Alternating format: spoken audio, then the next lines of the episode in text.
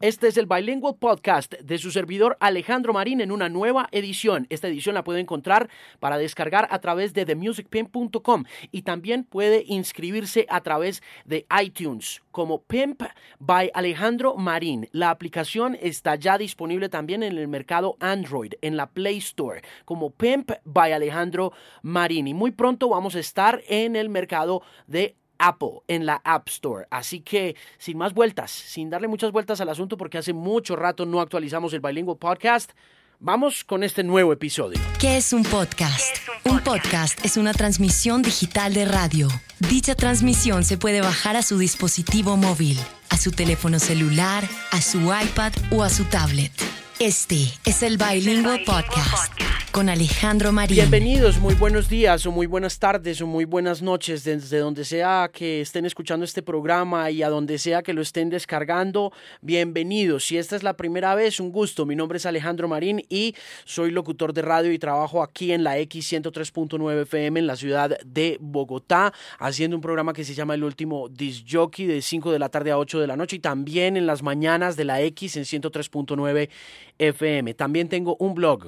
Ese blog se llama themusicpimp.com y estamos actualizándolo constantemente con información, noticias, historias secretas de la música, anécdotas, listas de reproducción en Spotify, en Deezer, en Apple Music y mucho más. Entonces, si apenas está llegando al podcast, bienvenido. Es un gusto tenerlo aquí entre la audiencia. En este podcast hablamos de historias secretas de la música, en este podcast hablamos con amigos sobre música, hablamos sobre películas, hablamos sobre entretenimiento.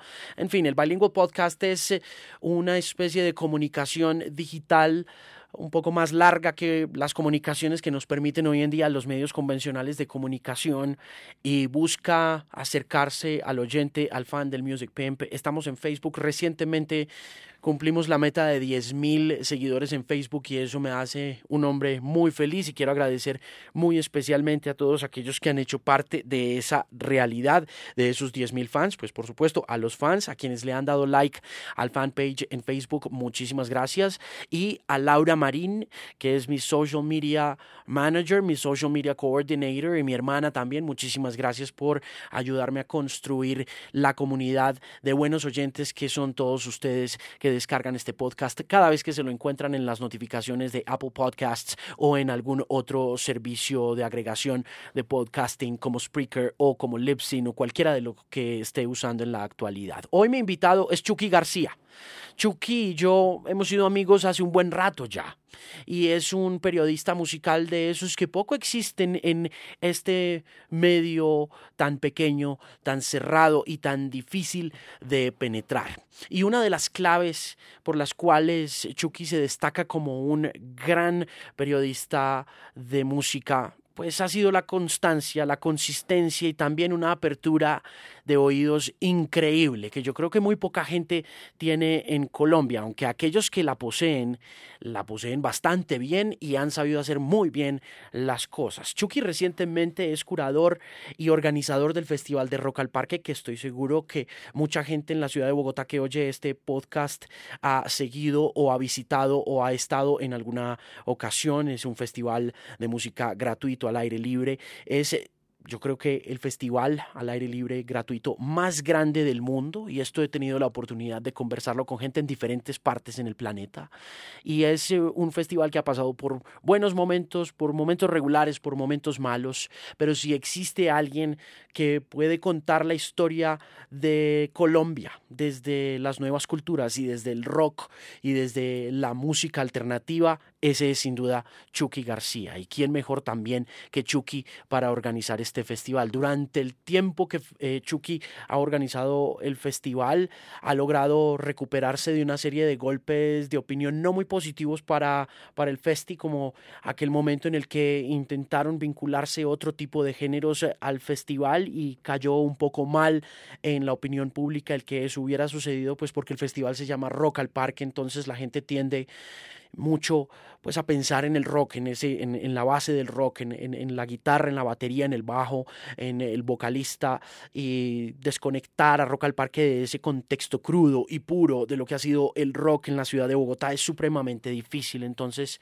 Chucky ha hallado la forma de recuperarle un poco esa reputación. Yo creo que ni siquiera poco, mucho, mucho la, reputación a, a Rock al Parque como ese evento donde el rock brilla por su presencia y donde por supuesto el Festival del Metal, el Día del Metal es el momento más especial del eh, festival. Pues hace unos meses, esta es una conversación previa, esta es una conversación que se tuvo hace un rato con motivo de un programa que se hace anualmente en la X103.9 FM que se llama Obras Maestras y que es un programa especial durante una semana en el que escogemos cuatro discos que consideramos que son obras maestras de la cultura rock, de la cultura pop, de la cultura electrónica y los ponemos completos pero también buscamos algunos de los protagonistas o algunas de las figuras que hicieron parte de la historia de esa obra maestra. Y el año pasado estábamos construyendo toda la historia o reconstruyendo la historia del álbum El Dorado de los Aterciopelados. Y si hubo alguien que estuvo cerca e hizo crónicas importantes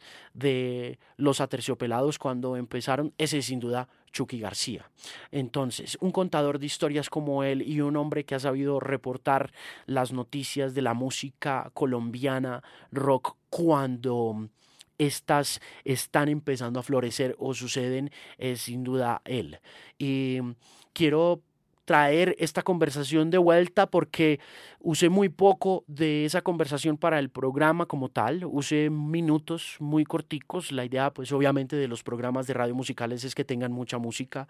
Y teníamos unos testimonios un poco cortos, muy resumidos de lo que Chucky había vivido con los aterciopelados, pero hablamos de muchas otras cosas en esa conversación, hablamos de su comienzo en el periodismo, de los medios de comunicación que existían en 1993, de todo lo que ha avanzado el periodismo musical y de lo mucho que falta por avanzar. Entonces, si usted, por ejemplo, es un aspirante a periodismo, si usted es un aspirante a periodismo musical, a periodismo de entretenimiento, me encantaría que escuchara esta conversación porque la hallo sumamente interesante y creo que todos aquellos que en algún momento soñamos con escribir para un medio, con opinar, con reportar, con entender la música desde el periodismo, con contar los hechos como son, tiene que sin duda escuchar esta conversación con Chucky García.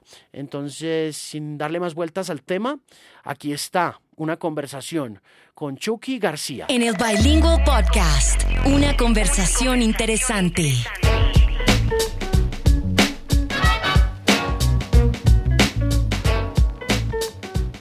¿Y quién le entregó esto? Eso se lo entregaba a un OMG entregaban la carpeta de todo lo que había pasado hasta ese momento. ¿Y usted en dónde estaba? ¿En qué medio? Eh, yo trabajaba en el diario La Prensa, que era un periódico de oposición que tenía la familia Pastrana en ese momento. ¿Cuánto duró ese periódico? Bueno, yo creo que ese periódico venía desde finales de los 80 y en el 90 y, ¿qué sería? 6 cuando estaba Samper presidente, la prensa fue como uno de los principales, fue el principal periódico que le dio palo a Samper por todo lo del proceso 8000. Entonces lo que hizo el gobierno de Samper fue claramente cerrarles como todos los chorros económicos que tenía el periódico y de un día para otro dijeron, no, ya nos, Chao. Em, nos empezaron como a deber salarios, o sea, lo normal. Primero, nunca se me olvida que lo primero que pasó fue que el periódico lo militarizaron porque había amenaza de que de, bomba, de que el periódico lo... Es más, varias veces la prensa quedaba ahí al frente de Unicentro. Al frente de Unicentro hay un corredor, un callejón, ah. que se llama la calle Elvis Presley además. Eh, no, se llama Elvis Presley Boulevard, se llama ese pedazo. Eh, y ahí quedaba la prensa y varias veces nos tocó salir corriendo para Unicentro porque hay una bomba. Y ya hacían una llamaban. Hay una bomba en el periódico, tienen cinco minutos para que salgan corriendo. ¡Qué terror! Salíamos corriendo. Y en la redacción, aparte era muy chistoso porque nosotros en total, los periodistas éramos, ¿qué? Póngale 20. Y habían 30, 30 militares adentro. A mí nunca se me olvida, yo trabajaba en la sección de cultura. Y nosotros en cultura éramos tres. Y eran tres y tres militares. Tres, tres manes ahí cuidándonos. ¿Y, ¿Y eran usted y quién más en cultura? Bueno, pues la jefe era Margarita García. Eh, está yo hacía una separata que salía todos los viernes que se llamaba El Planeta Elvis. Una separata de 12 páginas. La hacía con el Dr. Rock, con Gustavo Arenas. Eh, y, y qué, y bueno, era un periódico súper rockero. Era un periódico que aparte sacó una enciclo, pues como una colección de fascículos que se llamaba La Historia del Rock. Era un periódico bien bacano, un tabloide además. ¿Lo tiene? Claro, claro. Lo, lo dirigía Juan Carlos Pastrana. Em, ¿Y las separatas las tiene todas? claro, claro, y las conservo porque... Gua- ¿Guarda todas las cosas que escribió o no? Sí, todas, absolutamente todas las cosas. ¿Desde cuándo está escribiendo de música? Yo empecé a escribir de música. Mejor dicho, yo me suscribí al diario La Prensa. Yo estaba terminando periodismo. Yo me suscribí al diario La Prensa por la, por la, por la separata esta del rock, por la colección. Y un día dije, quiero ir a conocer el lugar donde hacen esto. Y me fui y llegué al periódico, era hora de almuerzo y entonces llegué y dije, hola, no, es que quiero que me muestre. Yo me imaginaba que era un periódico así con 5 mil periodistas, tipo, ¿no? Como... New York Times. Sí, exactamente. Llegué allá y dije, quiero conocer el periódico. Y la recepcionista me dijo, no, es que es hora de almuerzo, pero espérese a ver. Y, y dijo, no, pues pase que el director le va a mostrar el periódico. Y yo subí. Y no había nadie, había na- nadie, nadie en la redacción. Y, y entonces me, el, el director salió, me dijo, ¿tú a qué vienes? Y yo, no, vengo a conocer el periódico. ¿Y tú qué haces? No, estudio periodismo. Y estaba la, la, mm, editora de cultura y, le dijo, Margarita, Margarita, mira, mira, mira, pon a este practicante. Dale un, dale un puesto, dale un puesto. Y yo no entendía. Y yo, ¿cómo así que dale un puesto? Y resulta que era que me, me, me metieron de practicante. Y mi tarea durante los primeros tres meses, mientras hacía la práctica, era sentarme en un, en un puestico al lado del fax, a esperar a que llegaran los fax de cultura para irlos a digitalizar y subirlos en una guía que salía todos los jueves. Entonces yo era sentado en un, en un puesto ahí. Cuando ah, entraba el fax y yo me paraba todo emocionado y lo recortaba así y, y ya, y me iba y lo digitalizaba y lo subía. ¿Y cuántos faxes llegaban por día? Llegaban por ahí 150. ¿Y de qué? De todo. de todo, judiciales, deportivos. O sea, yo era el man del fax. O sea, era como, has visto por ahí un fax de, no sé, de deporte. Sí, sí, tal, toma. Y ¿Cuántos años tenía? yo tenía en ese momento 21 años, 20, 21 años, ¿Qué- cuando qué empecé a escribir de música. Qué sencillo suena entrar en esa época. Era No, como... era, un, era un gallo, entrar en ese momento era un gallo, porque realmente los periódicos sí habían unos niveles ahí como de... Pero entonces, ¿qué? ¿Ahí qué? Bueno, nada, y yo ¿De estaba chiripa ahí, o qué? Pues de chiripa, y, y, y yo estaba ahí cuando la persona que hacía la separata hasta de música que se llamaba El Planeta, el Planeta Elvis se fue para Los Ángeles, que era Mónica Escobar, que después terminó trabajando con Juanes. Y entonces me dijeron, venga, vamos a hacerle una prueba. Vaya, cura este concierto. ¿Y qué cubrió? Era la primera vez que venía Fabulosos Cadillacs a Colombia. ¿Y en dónde tocaron? Palacio de los Deportes y me fui yo a verlos y le hice una crónica y después me fui de rumba con los manes, logré irme de rumba, entonces hice como una buena crónica ¿Cómo logró llegar a ellos? porque ellos salieron del concierto y terminaron metidos en un bar que se llamaba Chapinero Mutante y yo me encantaba ir a ese bar y yo los vi allá y entonces terminé como ya de terminar de hacer la crónica y me fui a escribirla y al director le gustó y me dijeron no pues ya encárguese usted de música y empecé a escribir de música desde el 93 desde el 93 empecé y claro y como era una separata de 12 páginas pues tenía que ir a todo, hermano. Era como tenía que hacer reseñas de todos los discos que me pasaban. Me la pasaba jueves, viernes, sábado y domingo metido en todos los conciertos. Era el momento de la música alternativa. Entonces yo me metía a todos los conciertos. Y de hecho así fue que llegué a Terciopelados, porque me dijeron, oiga, hay una banda que se llama Terciopelados. Ellos tienen un lugar que se llama Astrolabio, que queda en la zona rosa, que era un café, bar con peluquería, boutique, eh, bueno, era como una vaina ahí multipropósito. Y yo fui a verlos a un ensayo y estaban estos manes ensayando al lado de un, como de un lavadero. Y yo, y para mí eran remarcianos, ver a Héctor, a Andrea ahí tocando esa música, y yo era como, que es esta vaina bien marciana? Y ahí fue la primera vez que vi a Terciopelado. Yo creo que era el ¿Pero le- año pero le gustaron? 93, sí. Es que yo creo que en ese momento las propuestas alternativas colombianas tenían algo realmente no solo genuino, sino honesto. Y era como, somos esto. Todavía no estaban de todos modos como tan contaminadas de las referencias de afuera, ¿sabe? Era un poco, es un poco como medio súper patriótico decirlo, pero era así, no estaban tan contaminadas las cosas con cosas de afuera. Mm, era muy autóctono todo. Sí, como que sí podían las cosas como madurar siendo esa cosa un poco, eh, em, no un poco, no, una cosa original. Como que antes de decir, uy, ahora queremos ser esto porque es que lo vimos afuera y ahora lo que afuera, lo que afuera suena es esto, ¿sabe? Eran unos manes tocando al lado de un lavadero prácticamente boleros, música rasca y todo esto, pero pues en formato punk, de una banda punk. Entonces era realmente súper llamativo. Innovador también. Innovador. Y claro, y uno finalmente también como... ¿Era muy visual? Era súper visual. Es que yo creo que la música antes finalmente entraba mucho más por los ojos. ¿Por MTV o qué? ¿La culpa de eso la tiene MTV o no? Yo creo que MTV ayudó de todos modos sí a... La misma hora que ayudaba como a impulsar cosas de aquí, pues claramente por ese mismo roto se metían las cosas de afuera, ¿no? Es lo que yo siento. Pero finalmente sí era un poco como un fenómeno de embudo, como, como un embudo. Las que salían de aquí para afuera les tocaba del, de la parte de abajo del embudo para arriba. Y las que venían de afuera para acá les tocaba la parte ancha del embudo, ¿sí me entienden? Entonces era como que... ¿Y la radio en esa época con relación a terciopelados?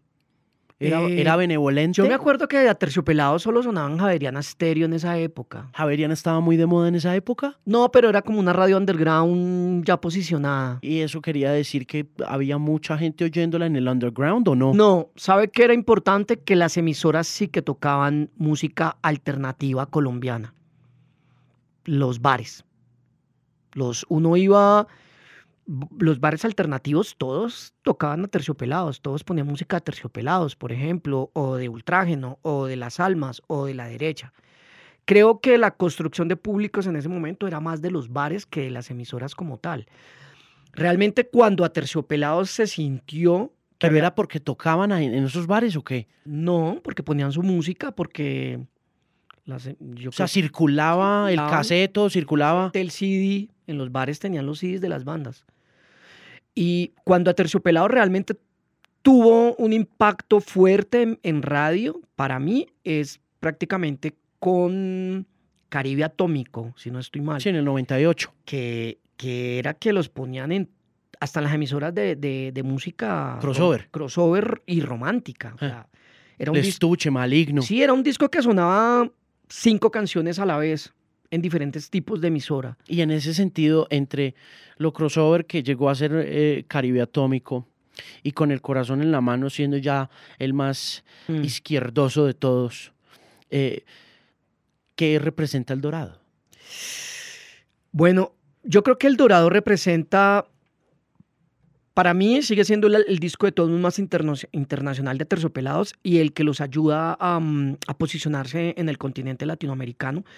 De hecho, pues en ese paquete de, prensa que entregaban en, su momento, em, pues cuando uno le entregaban el, disco, se lo entregaban con estas, con estas fotocopias de prensa de todos los recortes, de todo lo que habían logrado ellos afuera. Y realmente era súper destacado, porque era una banda que efectivamente estaba sonando en Chile, estaba sonando en Perú, estaba sonando en Ecuador, estaba sonando en Argentina y estaba empezando a sonar en España. Em, España de todos modos siempre ha sido un país como que, cuesta de todos modos para la música latinoamericana. Sí, ajeno a... La mejor muestra es que Soda Stereo no haya triunfado en España. De acuerdo. que ya con eso lo dice todo un poco. El nacionalismo político que los plagó durante mucho tiempo tiene algo que ver en eso, ¿no? Sí. Y a Terciopelados... Como que hicieron su propio cuento ellos allá. Sí, aparte, aparte. Y bueno, y nos llevaban 20 años de todos modos, de, de, ventaja.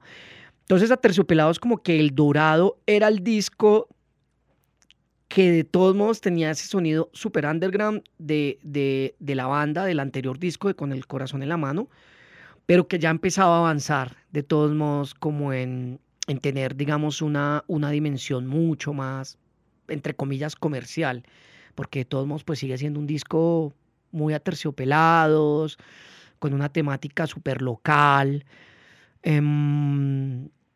Y, y, bueno, y pues yo creo que fue el disco que aparte más empujó MTV. Me parece que en eso fue clave también, que en esa época MTV se lo metió todo a este disco, ¿no?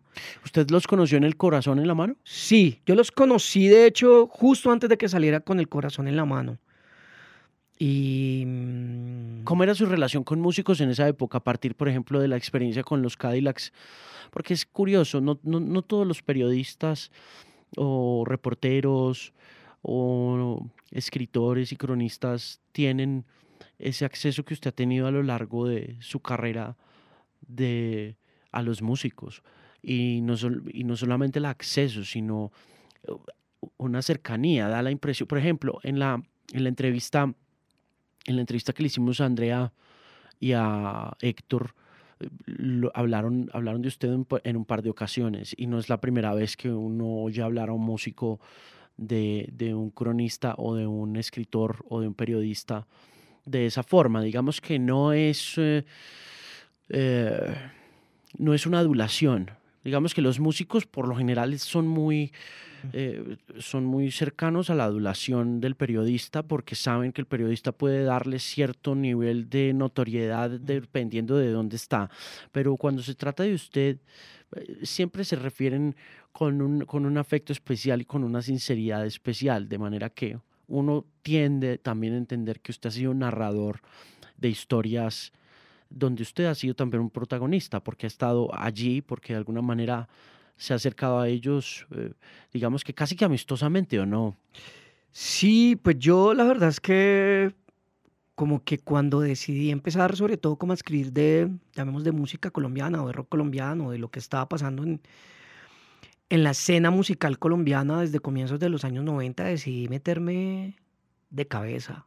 O sea, siendo muy respetuoso también, como guardando de todos modos una distancia, eh, y creo que ese guardar esa distancia, a ver, cuando digo guardar una distancia es como em, entendiendo de todos modos cuál era mi posición, ¿no?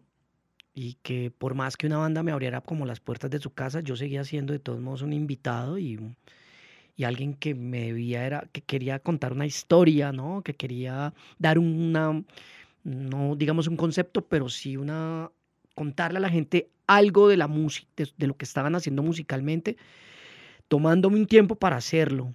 También yo como que mm, mm, antes de escribir, de reseñar un disco, siempre me gastaba una semana darle la vuelta en mirar eh, si efectivamente se estaban inventando algo nuevo o no, o si era un timo o no, o sea, era como, como, ¿no? Em, y lo otro es que cuando yo dije, o sea, yo mm, como que los, no sé, una banda como Terciopelados, por ejemplo, yo los acompañaba desde sus ensayos, sus conciertos, sus giras afuera, sus giras adentro, sus discos. Em, como que efectivamente tratar de empaparme de lo de sin irme a meter a su casa, sin ir a ver que es bien difícil de hacer, ¿no? Sí, sí. No, no una línea bien delgada y uno de todos modos debe ser muy respetuoso. Yo siempre he sido muy respetuoso. Mm.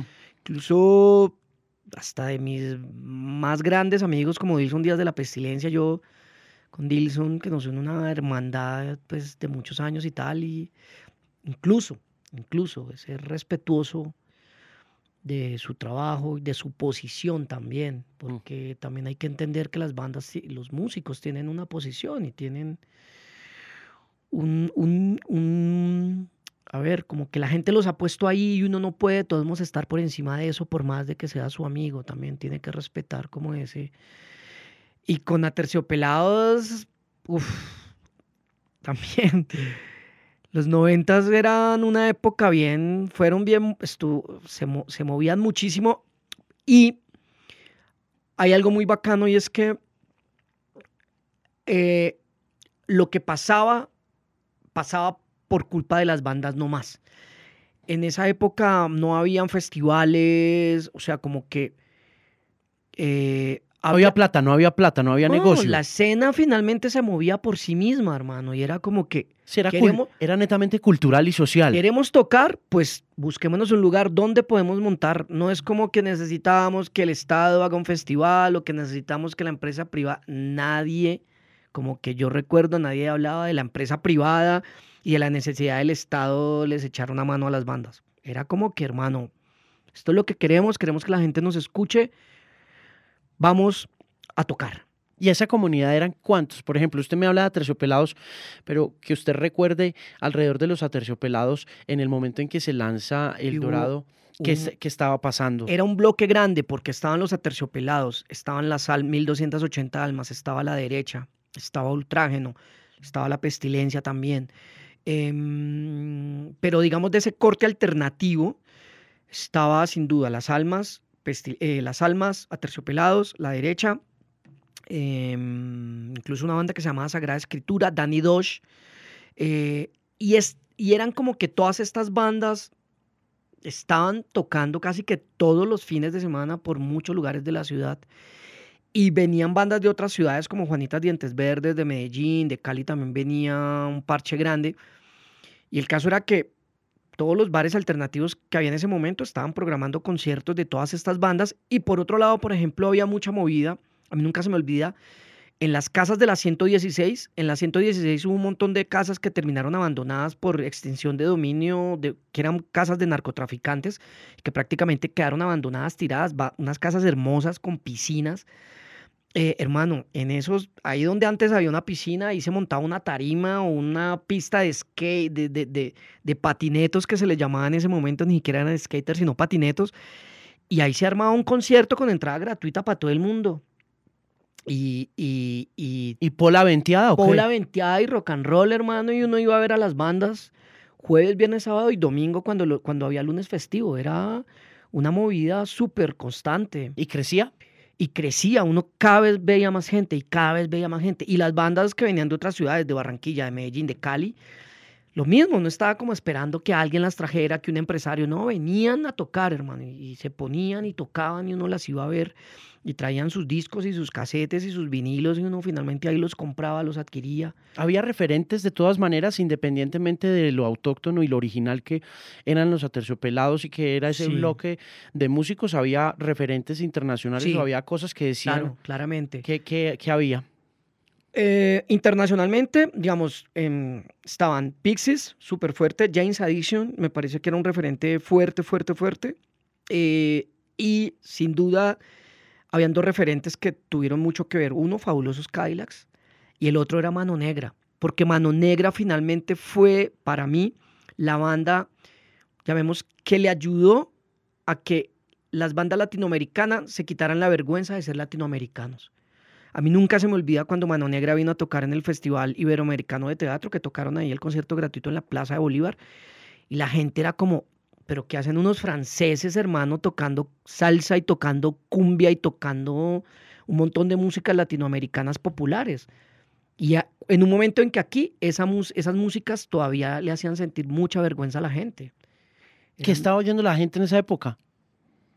Mm. Porque hubo una época en Radio Joven donde pues todo era anglo, ¿no? Uf, yo creo que ahí todavía era muy anglo la movida, muy, muy. Ahí empezaba a, bueno, en ese momento estaba todo lo grunge así. Pegadísimo. Pegadísimo. Nirvana, Pearl Jam. Eh, dentro de esa misma colada también entraban Pixies, James Addiction, Red Hot Chili Peppers. Era muy, muy, muy ese momento. Era todo el parche grunchero así con Stone Temple Pilots. les daba, les daba pena. Yo me acuerdo que a uno le daba pena era reconocer, por ejemplo, la música romántica de los 80, la música de planchar. Total. No, que aparte era una música, es que la... Pues como que el pop terminó en manos de Sandro, terminó en manos de Rafael, terminó en manos de Camilo Sesto y, y muchos de los músicos que arrancaron haciendo como simulaciones de los Beatles y todo ese rollo como que esa ondita también muy bogotana y muy de Medellín eh, terminó traduciéndose en lo pop. Sí. Sería también un poco eso, como como el hecho de que en algún momento también fueron rebeldes, también hicieron su cuento, también miraron como para afuera, pero terminaron echando más para el lado de lo pop.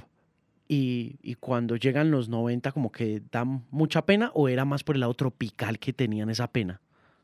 Yo creo que era más la pena tropical, sí.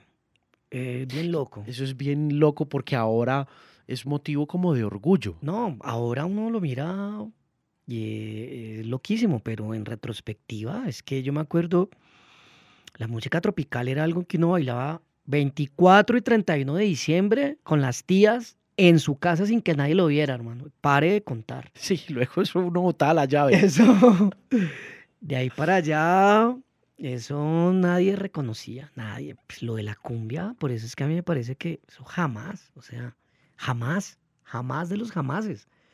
Eso es muy de ahora. Eso es increíble, eso Sí. es increíble. Eso, eso, em, incluso los bares, digamos de ese momento alternativos, todos tocaban. O sea, creo que lo más cumbiero era finalmente Caifanes, porque pues Caifanes sí tenían La Negra Tomasa y tenían ese primer disco de Caifanes, es medio súper, por algún modo, como con músicas tropicales. De resto, de resto nada, de resto era la música tropical, era algo que cada, para la casa, era algo muy, muy, muy, sí. La, la fiesta de los hogares, ¿cómo se llamaba? La fiesta de los hogares juveniles colombianos, La, sí, sí, la fiesta, la gran fiesta de los hogares eso, La colombianos. gran fiesta de los hogares colombianos, de ahí no pasaba. Y, mm, ¿Usted qué referentes tenía para escribir en esa época? O sea, ¿a usted por qué le dio, ¿a usted por qué le dio por escribir? A mí me dio por escribir porque yo quería contarle a la gente justamente que había una movida colombiana underground que estaba saliendo a la luz, que aparte tenía que ver con unos bares, que aparte estaba llevando a una gente a unas casas abandonadas, que aparte estaba haciendo que salieran un montón de sellos independientes, porque eso era lo otro. En ese momento empezaron a salir los sellos independientes, pero ha- habían 10 sellos independientes, hermano. Uno, el más adelantado en la tarea era, digamos, Hormiga Loca, que sacó a Las Almas, que sacó a Sagrada Escritura, que sacó otras Ultrágeno. Ultrágeno, pero habían muchos otros, muchos otros, muchos otros sellos independientes em, haciendo la tarea. ¿Y los atercios sí se fueron, fue con una major o qué? Sí, los atercios eran BMG, pero a su vez eran Culebra, que eran como el gran sello independiente latinoamericano, ¿no? ¿Quiénes eran? ¿Qué era Culebra? Culebra era una, justamente como una, como una oficina de BMG encargada de toda la música alternativa latinoamericana. En Culebra estaban entonces em, Tijuana No, Cuca, eh, de Colombia pues estaban Las Almas, estaba Terciopelados y La Derecha. Es como un sello que, que trató como de, mm, de tener todos los artistas latinoamericanos alternativos de ese momento. Y eso era, yo me imagino que en esa época ser independiente tenía que ser, yo creo que incluso más complicado que ser una banda, ¿no? Como que ser sello independiente. Sí, lo que pasa es que, claro, las, las, las, las disqueras grandes, entonces también eran las que le apoyaban esos sellos pequeños, ¿no? Y les metían plata. A Culebra estamos hablando que era un sello independiente de México que, que llegó a tener oficina en Colombia, o sea, sí, finalmente eh, vendían copias. ¿no? Claro. Mm. Sí, se estaban vendiendo discos. En esa época se vendían los En discos. esa época se vendían discos, sí. De hecho, hoy por hoy, por ejemplo, en Colombia, los discos, los vinilos que prensó Culebra de Aterciopelados, em, de la derecha y de las almas, son vinilos, primero que no se consiguen y segundo que están costosísimos. La semana, eh, ah, la semana pasada estuve viendo los precios. ¿Cuánto puede estar No, costando? Están entre 300 y 600 mil pesos. Porque yo me imagino que eran tirajes chiquiticos y Sí. desaparecidos ya, Sí. en vías de Pero en ese extinción. momento era como. Ah, jamás. No, no, yo hubiera sabido, me hubiera comprado todos esos tirajes. Estaría muerto de la risa vendiendo discos de las almas y de aterciopelados y de la derecha. Mire, este- estoy viendo en este recorte el número uno. Es que el ranking, el número uno era Back for Good, de Take That. y el número dos era Bolero Balas, en Chile. En Chile. Sí, no, no, no. Aterciopelados. Ese disco El Dorado yo creo que... ¿Es pop? Mm, es una buena pregunta. Yo creo que... Yo creo que no es pop. Yo creo que lo que pasa es que tiene como ese espíritu de lo que ha sido pop para nosotros los latinoamericanos, ¿sabe? De algún modo sí es como el primer pop eh, nuestro, ¿no? Pues es que claro, eh, sí, es que es muy kitsch también. ¿Por qué? ¿Por qué les gustaba tanto eso?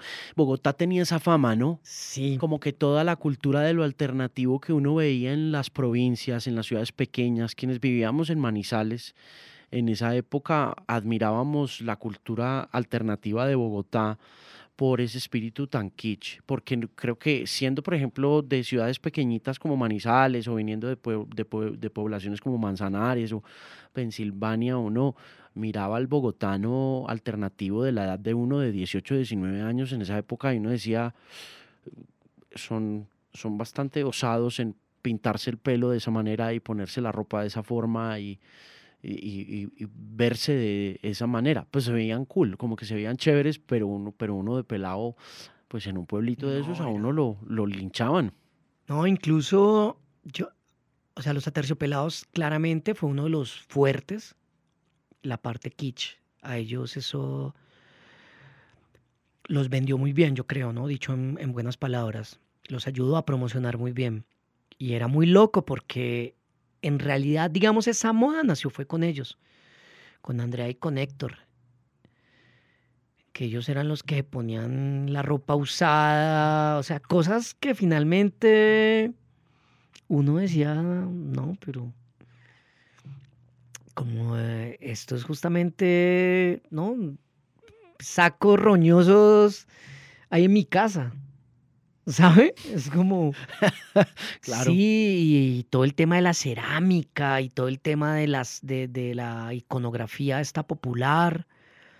Por ejemplo, en ese momento, pues todos los buses de Bogotá tenían un tigre, eh, eh, un sticker de un tigre o un dibujo de un tigre, y a todo el mundo le parecía que eso era de algún modo de mal gusto. Y, y a terciopelados fue los que le dieron la vuelta y decir, oiga, esto del tigre es del putas y esto es un ícono y esto es... Yo no sabía eso del tigre. Sí, sí, sí, sí. De hecho, eh, pues la portada de ellos del primer álbum es un tigre y realmente ese tigre donde uno lo veía era en los buses. En los buses estos de la Caracas. En, los, cebolleros, En los cebolleros, tal cual, en los cebolleros. Y uno jamás le había parado bolas a ese tigre hasta que, ah, este es el tigre de los cebolleros, pero porque a Terciopelados le dio un nuevo, un nuevo valor. Em, entonces yo creo que eso, en eso ellos fueron muy pilos, en eso ellos creo que, mm, eh, pues nada. Como que también muy rescatadores de, de, cierta estética. Pues no, pues es que para no irnos más lejos, el hecho de que ellos hubieran rescatado la música de las hermanitas Calle, o sea, de nuevo, cuando era algo mal visto. O sea, la cuchilla. ¿Quién le paró bolas? Pues, ¿quién menor de, de, menor de 50 años o de 40 años en ese momento le había parado olas a la cuchilla. Nadie. Hasta que terciopelados. Era como más mofa, como más burla. Uno se, uno cantaba eso en los no, es que en las casas como burlándose un poquito. Claro, porque aparte es el país agrícola. Y el país agrícola siempre fue motivo de burla. el país campesino. Sí, siempre, siempre. Y, y a uno, pues, para no irnos más lejos, a uno le decían, ay, no sea campesino. Punto. Cuando uno le querían decir que uno era ignorante, le decían era así, oiga, no sea tan campesino. No sé si todavía se usa eso. Pero, no, yo creo que no. Pero, en un momento a uno le decían, uy, no, no, no sea tan campesino. Y en Bogotá, ¿no? Claro, sí, en el Increíble. Mm. Entonces, también es que hay, es curioso el contraste ese de esa estética del campesinato, desde la música hasta esa visión como que se cruza entre lo rural y lo urbano y que termina generando como ese colorido y ese folclore urbano, todo tan, tan presente ahí, ¿no? Sí, incluso el, el, el label del CD en, del Dorado, pues es, es, la moneda de... Es una moneda colombiana, creo que es la moneda de un peso. Entonces lo mismo, era como, pues imagínese, O sea, era algo que la gente había tenido siempre, durante muchos años entre sus manos, entre el bolsillo, y nadie había imaginado que eso podía ser un, una figura que creara una identificación. Mm. Y además porque e, es, vuelvo y digo, como que el cruce entre lo rural y lo urbano se produce en esta ciudad con Héctor, con Andrea, con Andrea que viene, como dice ella en la entrevista también, de una familia bien. Sí, de una familia bien. Sí, que viene de una familia bien y todo ese rollo. Em, haciendo uso de todas esas referencias en una ciudad que daría la impresión que nunca ha sido de nadie, mm. ¿no? Como que viene gente de todo de todas partes de Colombia. nunca había sido nadie. Eh, digamos que sí, hay, hay bogotanos, bogotanos de pura cepa, pero a la final Bogotá concentra tanta gente que a veces se siente tan ajena al sentir nacional, pero aún así de esa ciudad que no es de nadie, que daría la impresión que con relación, por ejemplo, a una ciudad tan regionalista, tan orgullosa de ser eh, eh, antioqueña y colombiana como Medellín, habría producido algo así, pero en realidad sucede es desde Bogotá, donde está todo como el verguero, como todo el mierdero de... Sí, incluso cuando a Terciopelados sacaron el, el, el video de... Mm, el Bolero Falaz, cuando Terciopelados hace el video del Bolero Falaz, que es rodado por la Caracas, pues la Caracas era una vía indeseada. O sea, uno, digamos, yo usaba la Caracas porque por ahí pasaban los buses que lo, que lo dejaban a uno en la autopista y uno de la autopista caminaba varias cuadras y llegaba a la zona rosa, a los bares alternativos. Entonces uno cogía buses a toda hora ahí en la Caracas. Pero de resto la Caracas era una calle horrible, peligrosa, eh, con prostitutas y travestis al lado y lado de la vía, con ladrones al lado y lado de la vía, una sola nube de contaminación, los buses con los radios a todo taco, los buses andaban como máximo 5 kilómetros, o sea, era un desorden, era una vaina terrible. Y los aterciopelados van y hacen su video ahí. Y uno era como, uff, ah, la Caracas es cool. Y ahora sí, venga, vámonos a tomarnos una foto a la Caracas. Y toda la gente entonces que venía a Bogotá, ay, aquí fue donde los aterciopelados grabaron, rodaron el video. Uy, esto es, esto es del putas, uy, la Caracas, uy. Era eso, ellos le dieron la vuelta a un montón de cosas, pero efectivamente eran cosas que, que a veces a la gente lo que le causaban era realmente como... Aversión, como pereza. Pues la Caracas, mm. la Caracas Hasta miedo. Caracas Bogotá, la Caracas era sinónimo de Bogotá y Bogotá le producía a uno desde las provincias pánico.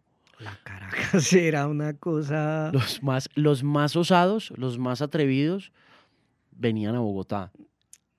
y uno sabía que estaban acá haciendo quién sabe qué, o estaban ya rumbeando, o estaban yendo a los bares y volvían a contar historias de todos los bares alternativos y todo el rollo. Era o sea, Bogotá, Bogotá era epicentro cultural duro. Sí. Pues es que si usted dice, yo, yo le decía a Félix, Félix Riaño, yo le decía a Félix en una conversación que tuvimos hace rato sobre este tema, que, mm, que Bogotá, Bogotá era una conquista indeseable. Era una, era una vaina a la que uno le tenía muchísimo pánico de, de, joven, pero que uno quería experimentar porque uno quería ser parte como de ese combo de lo alternativo, porque, porque estaba en una ebullición. Eso, o sea, era grande, era, era enorme. Es que si usted estaba en Manizales y hasta allá llegaba el eco de, esa, de, ese, de ese movimiento, el impacto de esa vuelta, lo que iba a pasar un año después en Rock al Parque, creo. Eh, eh, y estaba, y estaba sucediendo en todas partes, en todos los pueblitos aledaños, en Aguadas, en Salamina, en Pensilvania, en Neira, en La Merced, todos esos pueblitos, todos hablamos de Bogotá como el gran destino alternativo y yo creo que por eso se volvió también tan latinoamericano el destino, ¿no? Sí, y efectivamente también lo otro que tenía que ver era que con cada noche que uno salía volvía con, la, volvía con esa cabeza más abierta y más llena de información. Era, era tremendo. Em, porque uno, los bares, por ejemplo, se encargaban realmente como de, de, en lo musical, como de hacer unas selecciones de música, de la música que en ese momento estaba sonando afuera y uno era como, pero ¿qué es esto que está sonando? ¿Qué es esta banda? ¿Qué es esto otro? que No, como que un, un, deseo de conocer más y más y más y más. Y lo mismo, iba a los bares y se encontraba con bandas que uno no tenía ni idea y, y que ahora sonaban así, que ahora la otra quería sonar así y que esta ahora acaba de meterle unos timbales y que esta otra le metió unas maracas y que esta otra... Entonces, no, era como, como que una búsqueda de todos, o sea, era como que el público queriendo conocer más, las bandas queriendo expandir sus sonidos, los mismos bares haciendo como unas apuestas, ¿no? Y, y, los sellos independientes por prensar esa música para que esa música tuviera aún más exposición. Y, y hablo, por ejemplo, en ese momento, Héctor Buitrago tenía Calimán, que era un bar también que fue una referencia total, que era un bar de varios ambientes en el cual hoy por hoy hay, hay en pleno corazón de la zona rosa, hoy por hoy ahí funciona un casino, pero ahí uno llegaba y había un primer ambiente donde solo tocaban música en vinilo, eh, mambos, entonces solo música de Pérez Prado y de todos estos grandes del mambo. Y después uno entraba, pasaba una cortina y entraba a un lugar donde solo se escuchaba rock alternativo y después se metía a otro espacio del mismo bar donde solo sonaba música electrónica y después había otro espacio que era donde se presentaban las bandas. Entonces uno iba a Calimán, que aparte los vasos eran como de unos colores así súper psicodélicos y adentro de cada trago venían unos, eh, a los tragos en vez de hielo le echaban unos muñequitos, eh, de, unos muñequitos de o soldados o bebés o calaveras o cosas así. Entonces, pues usted de entrada llegaba a un lugar, estaba sonando un mambo y después pasaba el tema electrónico, al alternativo a los conciertos, tenía un trago lleno de muñecos, o sea, y una gente adentro vestida de otra forma, era como que uno no quería salir de ahí. Y cuando uno salía, llegaba a la casa y se levantaba y lo primero que hacía yo por lo menos era ponerme a buscar como las bandas, como, ¿cómo? ¿Cómo hago? Y claro, en ese momento no había internet, entonces era como que alguien de México, oiga, por favor tráigame revistas alternativas de México, o, y así. Héctor, de hecho, tuvo una, una revista alternativa en ese entonces. Hicieron solo un número, pero, pero pues es lo que le digo, a Terciopelados era banda, pero al mismo tiempo tenían, digamos, que un bar y al mismo tiempo tenían una revista y Andrea en ese momento también estaba metiendo, metida muy en el tema de la, de la, de, pues, desde su lado artístico, de la cerámica. Entonces yo creo que ellos como que... hacían de todo. Hacían de todo y como que mm, también permitían que a través de su música la gente se conectara con otras cosas. O sea, y aparte de todo eso, pues estaban teniendo la exposición en MTV, ¿no? En MTV. Y aparte de todo, los querían ver en todos los países de la región. O sea, de hecho, por eso a mí en ese momento del dorado, eh, siempre, hoy por hoy me sigo preguntando, que es una pregunta que incluso yo por, mm, por todo el respeto y el cariño que les tengo a ellos, todavía no me atrevo a hacerles, pero es porque ellos no llegaron a ser más grandes que Juanes y que Shakira, cuando ellos les llevaban 10 años de éxitos a Juanes y a Shakira sin, sin una música que no fuera radiable ni comercial, es decir, ¿sabe? Mm. No eh, hubo no hubo una globalidad en lo, en lo que pasó. No sé, no sé, no sé, pero ellos en este momento del ¿Sabe qué creo yo? Mire, yo creo que la, la, respuesta a eso es, primero, pues que Juanes y Shakira aparecieron globalmente reconocidos o digamos que globalmente más grandes de los aterciopelados en la primera década del milenio nuevo. Los aterciopelados eh, fueron un fenómeno local que se volvió nacional mm. de la mitad de la década de los 90. Pero además de eso, yo creo que pasaron dos cosas. Una de ellas fue que los aterciopelados llegaron a las grandes casas discográficas y llegaron a la radio por la sencilla razón de que en Bogotá el público joven estaba ya muy conectado a la cultura alternativa, entonces da la impresión que allí no hubo ninguna investigación más allá de una proyección comercial donde las disqueras dijeran a esto se le puede sacar billete porque en esa época se vendía muchísimo disco. Entonces, en ese orden de ideas también siento que mm, la disquera le entregó una plata a los aterciopelados para grabar El Dorado, pero confiaron plenamente en ese criterio musical y ese criterio musical se mantuvo supremamente eh, autónomo de, lo que la disquera quería, porque a la final estaban de moda, mm. eh, se movían en diferentes eh, esferas de la sociedad juvenil del momento. O sea, había cerámica, había bares, había banda, había comunidad, había un bloque, había gente, había combo, había, había una sociedad ahí conectada y ellos estaban haciéndole música a esa gente y esa, y esa música alcanzó a tocar latinoamericanamente como la sensibilidad pop muy conectada de pronto a esa fusión que había de lo autóctono con lo rockero, de los caifanes, de los tacúos, no sé, como, porque también creo yo que había como un fenómeno donde, donde toda la, donde, donde el folclore empezó a meterse entre las venas del, de lo rock.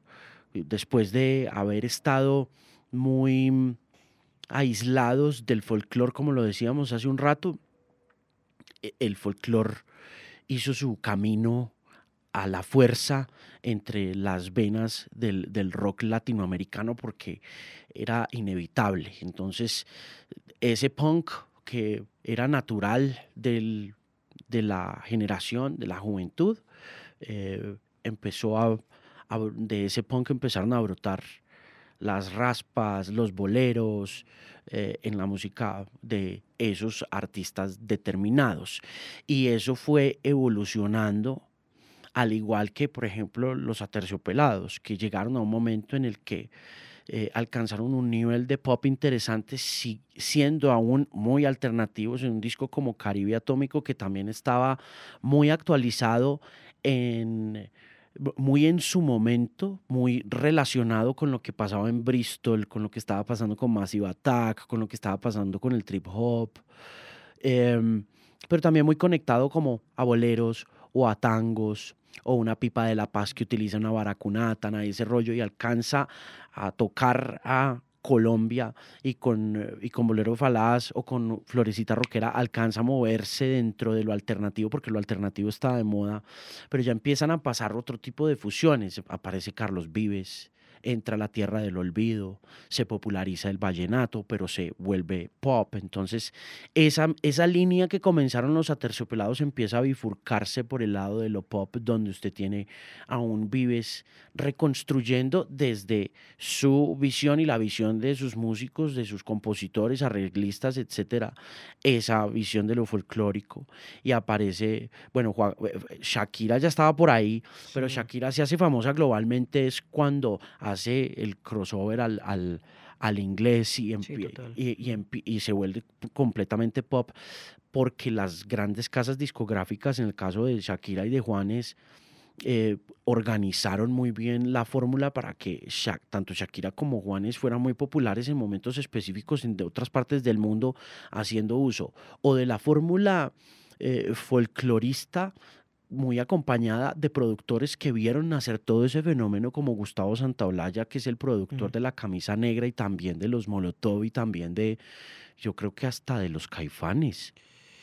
No, Santa Blaya. Eh. Santa Blaya estuvo ahí, Santa Blaya y Aníbal Kerpel hacen la camisa negra. La camisa negra se vuelve un éxito en el verano europeo y, el, y, ya la cosa es, es, a otro precio, ¿no? Como que cuando la canción se vuelve una canción del verano es una cosa muy distinta. Digamos que si Bolero Balaz o Florecita Roquera hubieran aparecido de pronto unos 10 años después y hubieran estado en manos de una mecánica comercial tan salvaje como la de Universal con Juanes, las cosas habrían cambiado.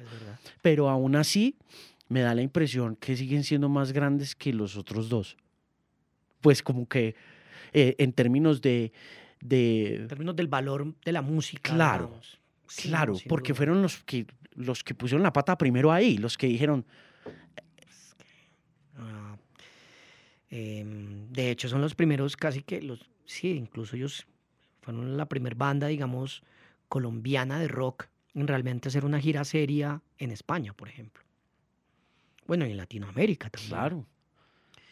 En Latinoamérica. Y en hacerlo con un repertorio sumamente original, como decía usted. Es que eran muy originales. y pues para la muestra también está que pues, quedó grabado cuando Soda Stereo llama a Terciopelados para que hagan parte, ¿no? O sea, eso ya dice bastante también de Terciopelados. Realmente era una una banda em, que efectivamente, como usted dice, creo que también el Dorado, de hecho, si uno lo ve, tampoco es que haya tenido un, a, a, a su disquera, mejor dicho, como convencida de que iba a ser un, de que iba a tener tal impacto, no. De hecho, a ellos les vetaron la, portada original de, del Dorado, la vetaron, que era Andrea, si no me equivoco, era Andrea vestida de, de, la Virgen. Sí, a ellos les vetaron esa portada. O sea, la izquierda les dijo, no, no. Sí, no, no, no, no, no, no, no se van a meter con eso. Sí. es que eran... No, hubiera sido claramente, no, pues hubiera sido un escándalo, o sea Hoy por hoy seguiría siendo un escándalo sacar una portada así, tan sencillo como eso. ¿Y ha cambiado mucho la cosa o no? Desde esta época. Yo a veces lo pienso mucho. Como que cambia y no. No, yo a veces como que efectivamente cuando uno cree, cuando uno cree que la cosa realmente ha avanzado, abre, abre sus redes y se encuentra una foto que dice, prefiero un hijo muerto que un hijo marica. Entonces es como que dice, no, no, esta vaina sigue, pero de para atrás, o sea. ¿Incluyendo la música? Incluyendo la música, sí. Yo a veces pienso seriamente que vamos es enrumbados hacia la caverna otra vez, hacia una época de cavernas, sin duda. Yo cada vez lo veo, no sé, si es así de ruda la cosa, es que es así. Yo creo, mm. yo creo. Uno siente también ese retroceso. Una vaina loca, loca, así. Estos manes, em, yo creo que eh, eh, hablando musicalmente, el fenómeno, eh, usted ve fenómenos ahora, mm, independientemente de, de, de, lo viejos que estemos ya y mirándolo para atrás, pero mm, usted ve comunidades como estas ahora en Bogotá como esos combos gigantes de las casas, como esos cuentos que le echan a uno de la calleja, como esas vainas. No, no. ¿O será que están muy escondidos o qué? No, los últimos parches así grandes son los de las chiquitecas. Porque cuando los agarran, agarran 200, 300 y como que... De resto, yo no sé, o están muy dispersos o efectivamente son son cosas como muy aisladas también. Lo que, lo que pasa también es eso, que en Bogotá, durante muchos años hemos creído que lo que, que Bogotá es del centro, del centro la 72, ¿no? Y pues Bogotá, por lo menos eh, para mí, en realidad es lo que pasa de la primera sur para allá, ¿no? Entonces, em, a veces creo que, que, mm, que uno no siente también que estos parches han regresado porque mm, la comunicación también de esos parches es distinta. Em, anteriormente, si usted quería estar informado, digamos, tenía que acudir a uno de los lugares donde le dieran esa información. Hoy por hoy como la información está ahí, usted se puede quedar en su casa y puntualmente salir algunas cosas. Em, a ver, me explico, es como que antes, digamos, cuando uno decía yo soy alternativo, para poder tener la información de lo que estaba sucediendo en el mundo alternativo, le tocaba a uno salir jueves, viernes, sábado y domingo, o a las discotiendas, o a los bares, o a no, como qué está pasando, qué llegó de nuevo, qué, ahora qué, qué es lo que sigue. Hoy por hoy, pues esa información se encuentra de otra forma. Y aparte también siento que la gente hoy por hoy, no sé, me puedo estar equivocado, pero también la gente, pues como que se ha relajado más, está más relajada con eso, no siente tampoco la necesidad de tener que. La música dejó de ser muy importante para, Mm. para la gente, ¿no? No, sin duda, sin duda. O sea, es que la música era todo para nosotros en esa época, acuérdese. Es que nosotros de pelados éramos pues, intensísimos con el tema musical. pues lo es que sea que no había más. Lo no que sea más. que estuviéramos haciendo, o sea, estuviéramos metidos, usted en el tema nacional o yo en el tema alternativo, No, yo es que gringo, ¿no? yo tenía que llenar 12 páginas de un periódico cada viernes, publicar 12 páginas de noticias, crónicas, entrevistas de bandas colombianas. Y eso era lo que yo hacía durante la semana. Y efectivamente, si no llegaba el fax con la información, a mí me tocaba salirme a buscar esa información a donde estuvieran. Y así fue que conocí a Terciopelados. Me tocó irlos a buscar al lavadero donde ensayaban. ¿Quién le contó? ¿Le dijeron? Me dijeron, me dijeron que un man que antes, eh, que era el, el bajista de La Pestilencia, que ahora que con su novia, que era una nena así, que era artista. ¿Y usted era amigo de Dilson en esa época o no? No, nada, nada, nada. Pero conocía la peste. Conocía La Peste, sí, pero no, no era amigo. No, yo estaba también empezando, yo estaba haciendo mis... Y yo no sabía muy bien para dónde iba tampoco. Yo pues estaba terminando periodismo en una facultad de periodismo. Y... mm, Pero... mm, Pero lo que le dije para mí fue como, yo sí creí que con- que con todo eso iba a pasar algo. Y me metí de cabeza ahí a estar como tratando de retratar en palabras todo, todo, todo, todo. Yo quería saberlo todo. ¿Tomaba fotos? No, y, y es de las vainas que más hoy me lamento tanto, pero me es, tengo pesadillas porque no tengo una pinche foto para comenzar Tenaz. mía. O sea, de esa época tengo una pinche foto mía con una camiseta de, de Sting. Pues puta, ¿qué hago yo con una camiseta de Sting? Es como, no, me quiero matar. Es la única foto que conservo casi que de ese momento. Y yo a veces me lamento mucho de no haber retratado los bares. Claro. Uy, como ¿Hay que fotos de eso? ¿Alguien tomó fotos no, de eso? no, no sé. ¿Nadie hizo Digo la tarea como que qué? debí haberme comprado una de esas cámaras que vendían desechables de 36 fotos y haber tomado fotos. Pero nunca le pasó por la cabeza. No, hermano, y sí.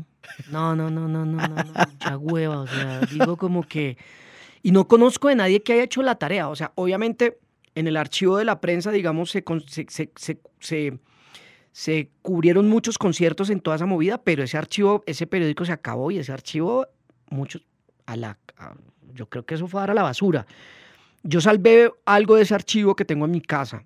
Me imagino que en el espectador y en el tiempo también deben haber fotos, pero nadie, pero digo, de, de, de todos los del parche que yo conozco, con quienes me encontraba de esa época, ninguno cargaba una cámara desechable, ni siquiera para haberle tomado fotos a todo lo que ahí pasaba.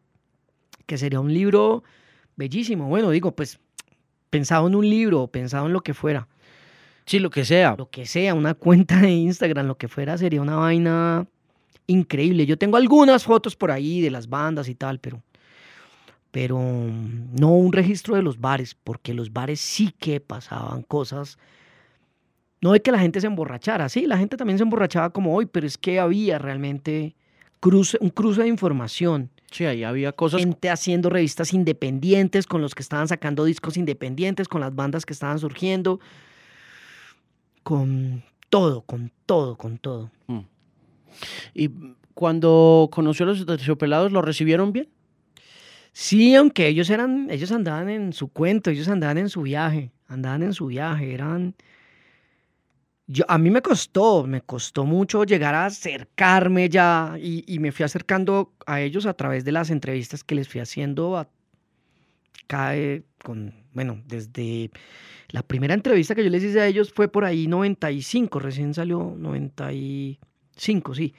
Recién salió El Dorado. Recién salió El Dorado, sí. Em, y ya, pero a mí, me, de todos modos, lo que le digo, yo respetaba mucho. Mm. ¿Y cu cuántas entrevistas les ha hecho? Uy, a los aterciopelados, mal contadas, por lo menos unas 12. Wow. Mm. Tengo, tengo los casetes, eso sí lo tengo. ¿En serio? Yo guardo todas mis entrevistas, todas las tengo en casetes. Y los... hasta, hasta la de Armando, hasta una que me tocó hacer con Armando Manzanero, que me mandaron a entrevistarlo, hermano. Y yo dije, ¿qué le pregunto a este señor? Pues Armando Manzanero. Yo no quería hacerla y en el periódico, no, no, no, mire, no hay más, vaya, haga e-, esa entrevista. Y me mandan a entrevistar a Armando Manzanero. Y yo llego y lo primero que se me ocurre preguntarlo es, perdóneme, ¿usted cuánto ensaya? Pues fue como que, bueno, yo que no, como que, ¿qué le pregunto? Bueno, ¿usted cada cuánto ensaya y cuánto duran sus ensayos? Y Armando Manzanero, que es más chiquito que yo, se puso rojo de la ira, iba cambiando así como de colores. Y me dijo, me parece una falta de respeto, es la primera vez que me han preguntado esto, se paró y se fue. Porque no le pregunté le... que cuánto ensayaba y que si todavía ensayaba. Pues a mí me dio curiosidad, pues yo dije, pues sí, puede llevar 30 años en la música, pero pues... Mm. Ese, no ese, le puedo Hasta creer. esa entrevista la tengo guardada. Sí, sí, sí. Y gente rara así como Manzanero que haya entrevistado después. Eh, de todas las bandas alternativas, sobre todo tengo todas mis entrevistas de Café Tacuba, Maldita Vecindad. Pero si había algo en común en esa movida latinoamericana o no? Sí, muy en común, muy en común, muy en común. Muy en común, y eso en común justamente era como dejar de avergonzarse de esa, de esa herencia agrícola, ¿no? De esa herencia repopular, de mire, nosotros venimos desde abajo, es que a nosotros nos criaron así, nosotros no nacimos en cuna de oro y somos esto y somos orgullosos de ser esto. Los mexicanos son más importantes que los argentinos en ese... Claro, uy, total, total, total. ¿Por qué? Digamos, em, si uno mira una banda como Fabulosos Cadillacs, está mucho más cercana a un The Clash, mientras que una banda como Café Tacuba en ese momento estaba mucho más cercana a Chabela Vargas. Chabela Vargas. Wow. Ah, total. Y el Re, que es otro de los discos que, que- que le ayudó a todo el continente a quitarse la vergüenza de ser latinoamericanos, es un disco genial, pero es un disco de música popular mexicana casi. Y casi que paralelo al Dorado. Paralelo al Dorado, paralelo a, a, al a el circo de maldita vecindad, que también es lo mismo, paralelo a, al último disco de Casa Ne- de Mano Negra, que es Casa Babilón, que también es, es como Es de ese año también, 94, 95. 94, 95, 96 creo. Eh, paralelo también a, mm, a- En Colombia se editó Vasos Vacíos, que era como la compilación de Fabulosos Cadillacs, que incluso traía una canción con Celia Cruz, o sea, de ese nivel era. Em, paralelo... em, ¿A qué más? Al primer, digamos, disco oficial de 1280 Almas, que también es un disco muy, muy mestizo, muy en- con esa onda. ¿Cuál es ese? Es que las almas habían sacado primero un casete que se llamaba Blave de Horror, pero después cuando los agarra BMG, graban un disco que recopila parte de eso y recopila em, como unas nuevas canciones. Em, ¿Qué más había por ahí? Em, no, sobre todo me- era México, Colombia y Argentina. Como Es un triángulo ahí. Chile no estaban pasando otras cosas en Chile y Perú todavía no. Chile se había quedado como con la memoria esa de prisioneros los todavía prisioneros. estaba, sí, sí, sí, sí, sí, sí. Sí, De- por esa época como 1991-92 estaba Estrechez de Corazón sonando en radio, ese rollo. De hecho, como que haya sonado en ese momento así súper fuerte, está, ¿cómo se llamaba? Los de... Ah, los de Corazón de Sandía, ¿cómo se llamaba esa canción? Uf, eh, que era un grupo de hip hop, digamos. ¿Los Chancho en Piedra? No, no, un grupo como muy por la onda de Ilia Kuriaki. ¿Los Tetas? Los Tetas. Los Tetas, sí. Era como el grupo que nos vendían a nosotros por Chile, digamos. Uh, ok, ese apareció un poquito después, ¿no? Un poquito después. Como 96, 97 apareció. Recuerdo que creo que estuvieron en un Rock al Parque en el 97. Sí, también es muy en MTV los impulsaban. Eran famosos porque tenían ahí una canción como conectada también, sabía que al Chavo del 8. los Tetas de Chile, sí. Sí, había mucha cosa pasando con ese, con ese rollo. Era, no, era un, el bloque latinoamericano, era una vaina fuertísima. Pero, fuertísima. Por ejemplo, los aterciopelados sabían de Café Tacuba en el 94. Sí, porque había salido el Re. Y de hecho, el Re es uno de los discos que de algún modo más influenció a Terciopelados. yo me acuerdo en la última entrevista que le hice a Andrea y a Héctor, eh, justamente se pusieron a recordar ese momento, que ese disco lo tenía Héctor y se la, como que lo cargaban para arriba y para abajo y lo escuchaban todo el día.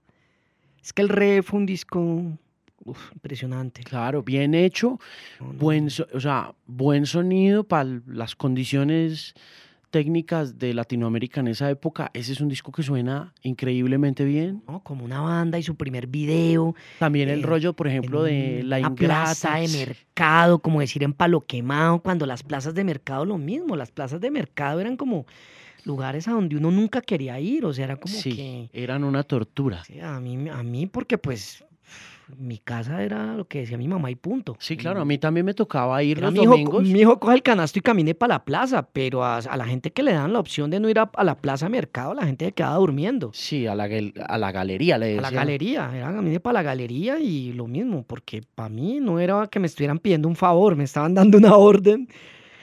A mí también me pasaba eso de pelado que me daba pena ir a la galería. Me ponían el, el canasto de sombrero y hágale a ver, hermano. Sí. Empiece a cargar. Sí, sí, sí. y eh, curioso que hoy en día no, ¿no? Curioso que hoy en día la plaza de mercado... No, y eso que ahora igual la plaza de mercado es un poco snob, gente que va a la plaza de mercado. Eh, sí, por eso. Antes daba pena, ahora... Daba pena, ahora no, ahora... Ahora es cool. Ahora es cool la plaza de mercado. ¿Cuál es su canción favorita del Dorado? Del Dorado. Uf, difícil pero del Dorado, Siervo sin tierra. Siervo sin tierra está en el Dorado, sí. Sí. Sí, es una canción que a mí me... Porque aparte es una canción súper acústica, casi que está solo, es casi que es solo voz y guitarra. Y me parece que en ese momento justamente hablaba pues de un tema delicado que pues que era el del desplazamiento, ¿no? Que en ese momento todavía políticamente no, no hacía parte de la agenda del país, digámoslo, ni de los medios. Pero estaba ya pasando. Estaba pasando, o, había pasado tiempo atrás y apenas está, lo abordaban ellos, ¿o qué? Sí, Siervo sin Tierra. Canción creo que favorita de ese disco. Mm. Es, si es del Dorado, no. Sí. Puedo estar equivocado.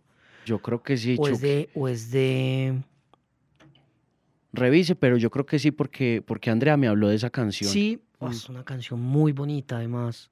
Siervo sin tierra, así como esas que llaman guitarrera, como guitarra y voz y ya. Y pues, si no estoy mal, así, eh, bueno, es el nombre de un... Em, de un libro de, de... un autor latinoamericano. colombiano. O colombiano, sí, perdón. Siervo sin tierra es de... No es de, Ahí lo tengo. Eh, el mismo que escribió Manuel Pacho. Bueno, la cabeza ya no me da a esta edad. No puede ser que no nos acordemos, hombre, de ese. Eduardo, de Eduardo Galeano, no. No. No. Eh, Búsquelo ahí, porque si no, no vamos a poder terminar esta entrevista. No. Siervo sin tierra es de. Qué, pena de la ignorancia. Caballero, no. No. Siervo sin tierra. Em, Eduardo Caballero Calderón. Caballero Calderón. Ana Paulina Gordillo y Eduardo Caballero Calderón. Sí, señor. Ese libro sí que es duro. Yo me leí ese libro, muy peladito. sí es del Dorado, sí, efectivamente sí es una canción del Dorado. Sí.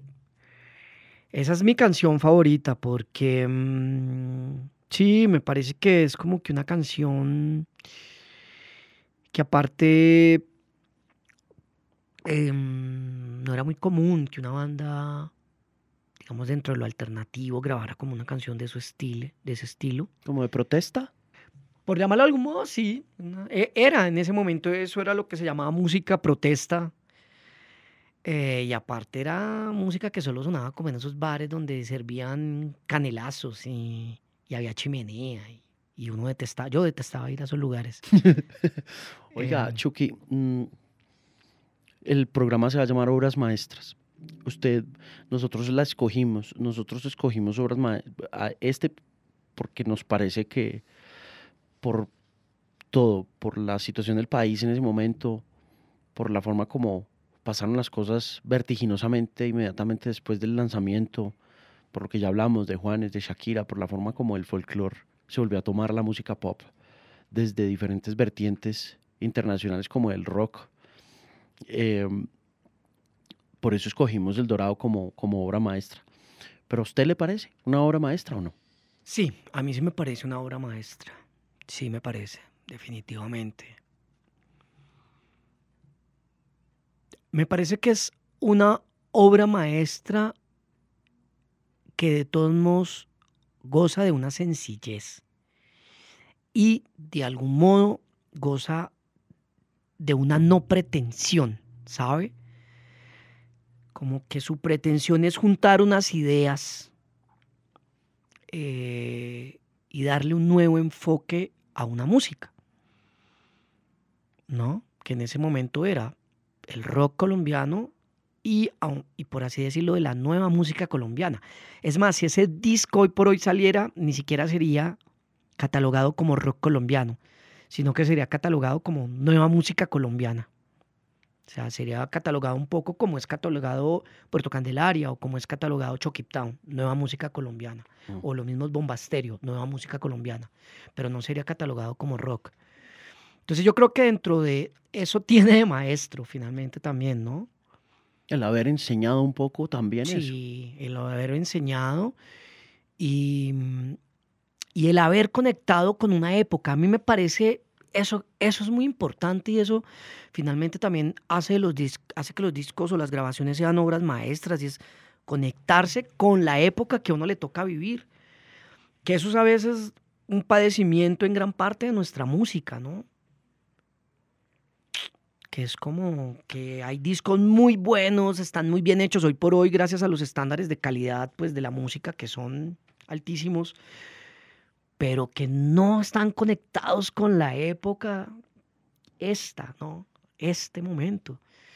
Yo a veces digo como que cuál fue la última canción, por ejemplo, colombiana dentro del rock colombiano que tocó el tema político o de la violencia, de todo esto. Sí, es una mamera, ya está. Yo lo sé, la gente, oh, la gente lo dice, estoy mamado de, la violencia y ya estoy como mamado del cine colombiano que siempre es de la violencia, ¿no?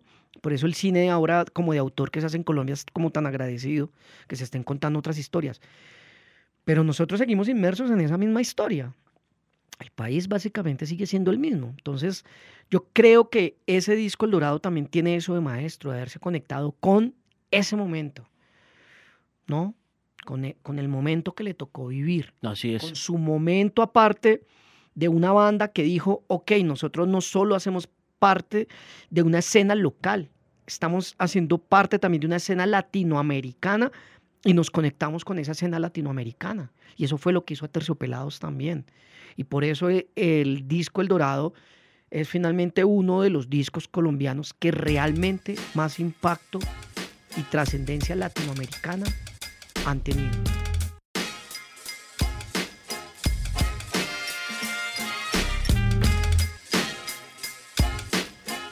Eso ha sido todo por esta edición del Bilingual Podcast. En la próxima edición, yo sé que cada vez que digo que en la próxima edición voy a traer a algún artista y no lo traigo, Eh, seguramente mucha gente allá afuera que alcanza a oír el podcast hasta el final dice, pero Marín está loco. Bueno, pues mil disculpas.